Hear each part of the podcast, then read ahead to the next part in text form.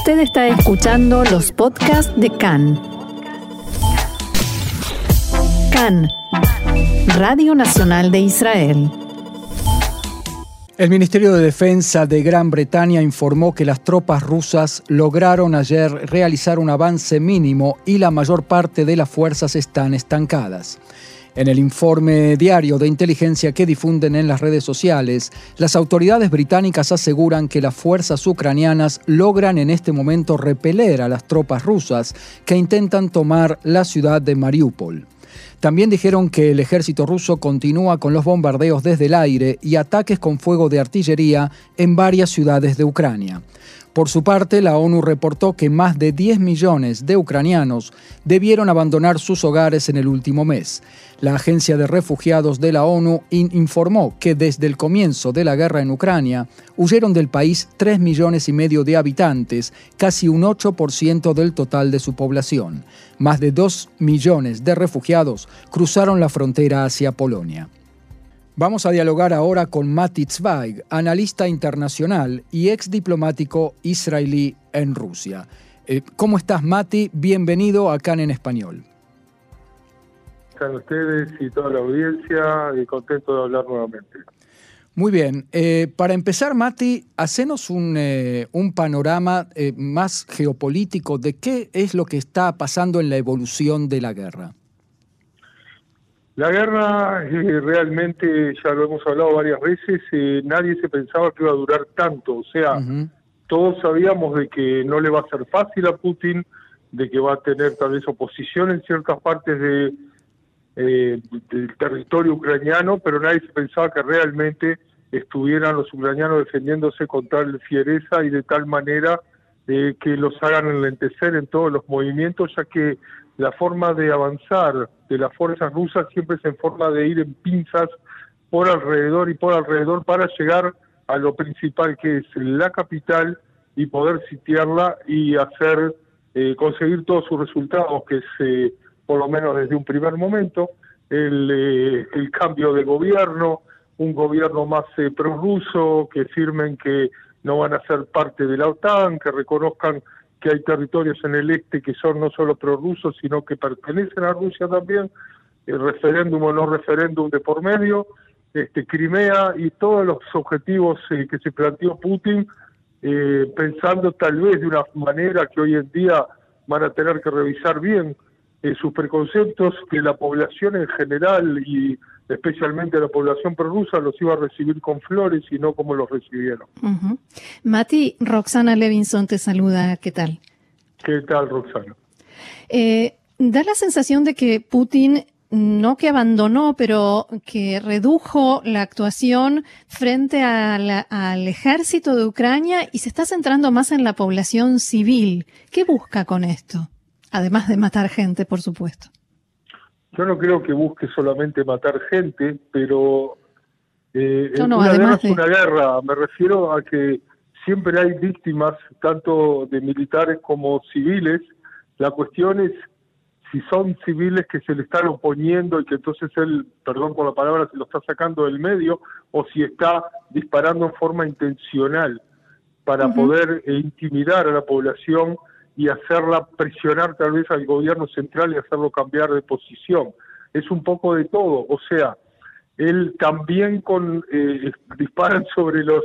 y tratan de, conquistar territorios, eh, tratando de hacer este, capitular a los militares ucranianos, eh, que están un poco más a la defensiva y más haciendo una especie de guerra de guerrillas desde los costados, porque la gran fuerza militar rusa va por los caminos centrales, por el tipo de vehículos que tienen, pero dentro de los bosques y a los costados, en los pequeños pueblos, los que tienen eh, la mano eh, la ventaja. puesta, claro, la ventaja son los militares ucranianos. Y de esa manera eh, todo va siendo forma lenta, pero siguen avanzando, no es que no siguen avanzando, eh, lo único que lo están haciendo a un paso que realmente yo creo que no se imaginaban Hoy en día se sabe por distintos documentos que pensaban que en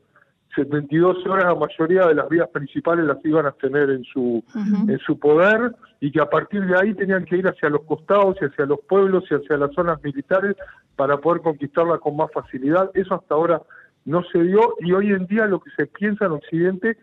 es que las tropas rusas se están concentrando en otro tipo de objetivos, en ganar, entre comillas, toda la zona sureste de Ucrania, o sea, poder conectar el mar de Azov con el mar Negro, y o sea, pasando por Mariupol, Gerson, eh, tal vez hasta Odessa, y ganar toda, toda la parte sur para poder juntar eh, todo Crimea hacia el territorio ruso y hacia el mar de Azov, y de esa manera tener una unión que tal vez la quieran tener en forma de, eh, definitiva. Una cosa increíble que eh, vi en la televisión rusa ayer o anteayer es de que Putin ya puso eh, trenes, vías de tren y trenes que están funcionando entre Rusia y Donetsk. O sea, realmente la gente y filma a gente prorrusa, entre comillas, diciendo que qué bueno que ahora tenemos relación directa por trenes, como si fuera toda una vía normal, en la cual ya son parte de la Federación Rusa. Un tema de progreso y nada más. Sí. Un claro, simplemente. Claro. bueno, por eso digo de que la evolución es lenta, los objetivos van cambiando, pero lo que no cambió es el hecho de seguir eh, bombardeando y seguir tratando de recuperar cama, eh, eh, todo el, la cantidad más grande de territorios para poder tener una carta mejor en la negociación. Eh, Mati, ¿qué dice esto del panorama más amplio geopolítico? Es decir, eh, Occidente, la OTAN, que es en definitiva, o Estados Unidos, que es en definitiva el que se está enfrentando a todo esto, eh, ¿entiende a Putin? ¿Entiende el pensamiento ruso a la hora de su táctica de guerra o de su estrategia de guerra? Yo creo de que si hablamos de gran geopolítica, eh, ya he dicho varias veces en el pasado de que la carta ucraniana está dentro eh, del gran juego geopolítico que incluye eh, otras zonas del mundo y otros objetivos, eh, ya sea estar nuevamente en todos los foros internacionales más importantes, ser considerado una gran potencia, poder tener digamos, la ventaja energética en la venta hacia otros países, eh, sus relaciones con China, su apertura hacia el norte, hacia el Ártico, en el cual durante años se están construyendo nuevas bases militares y abriendo nuevos caminos en el norte que les permitan pasar con más facilidad al Atlántico Norte y a la exploración de hidrocarburos. Eh, o sea, es parte de algo muy grande dentro de la cosmovisión política de Rusia que siempre ha sido de ser un país que se basa en eh, tener la mayor cantidad de fuentes energéticas para poder vender y así este, poder seguir manteniendo a su minoría de,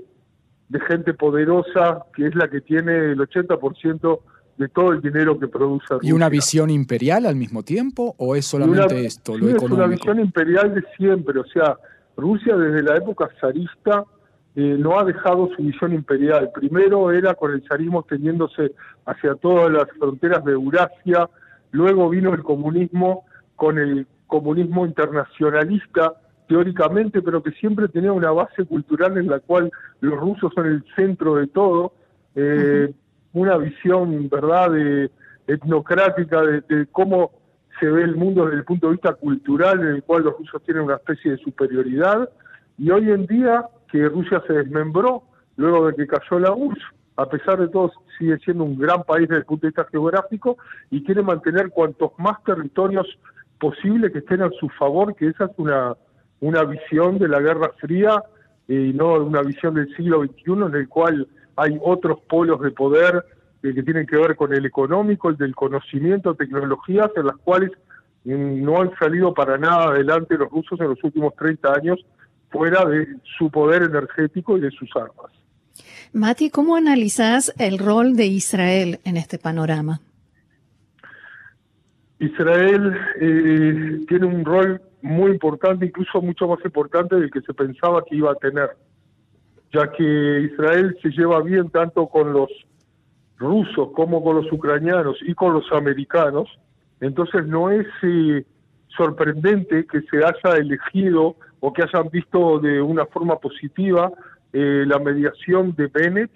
que no sé hasta hoy en día si realmente quién la propuso, pero sí se sabe de que es importante, incluso más importante de lo que se conoce en los medios de comunicación. Eh, y entre Bennett, un poco Erdogan que está tratando de entrar al juego, y el eh, canciller Scholz de Alemania, están tratando, por un lado, de convencer a Putin y por otro lado, a Estados Unidos, que se acerquen y que puedan llegar a un punto medio en el cual eh, se firme un alto el fuego o una paz que todavía no sabemos con qué punto se van a firmar. Eh, Mati, no sé si te, estoy sacando de tema, pero no tanto, porque está todo relacionado. Hoy escuchábamos a gente del Likud eh, criticando duramente a Bennett por eh, su inacción supuestamente en el tema de Irán. Y diciendo, por supuesto, que Benjamin Netanyahu lo hubiera hecho mejor. Quizás esta mediación con, eh, eh, mm, entre, eh, Putin, y, Zelensky. está dándole la razón esto a los, a los del Likud, que dicen que un poco Bennett está dejando de lado un tema más urgente para Israel. Yo creo que la mejor prueba de que no está dejando de lado, incluso está haciendo cosas lo mejor que puede, es el hecho de la reunión en Sharm el Sheikh, en el cual por primera vez en 20 años un primer ministro israelí durmió sobre tierra egipcia y se encuentra hoy con la Sisi y con el eh, Sheikh de los Emiratos para poder eh, en forma conjunta, judíos y árabes, enfrentarse al gran problema que tenemos en la zona, que es llamada la República Islámica de Irán, y en la cual Estados Unidos no solamente está tratando de llegar a un acuerdo que tiene que ver con su poderío nuclear, sino de dándoles cosas que están por encima de eso, como quitando eh, de la lista a las a, la parte revolucionaria de, los iraníes, de las listas terroristas y cosas que uno ni se podía ni imaginar que van a suceder por el hecho de firmar un acuerdo así.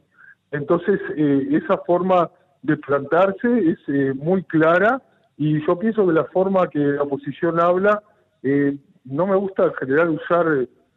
palabras muy duras, pero lo que se demuestra en los últimos meses y no solo sobre los últimos días, es que la forma de la oposición es muy pusilánime, realmente da lástima y hablan siempre de cosas que no son eh, realmente eh, relevantes y que la gente lo entiende y por eso los puntos de Bennett y de este gobierno han estado subiendo en los últimos tiempos. Muy bien, Mati Tzvaig, analista internacional y ex diplomático israelí en Rusia, como siempre, muy claro, muy interesante. Muchas gracias y será hasta la próxima. Será hasta la próxima y esperemos que haya paz. Muchas gracias, sí. Que así sea. Shalom. Shalom, shalom.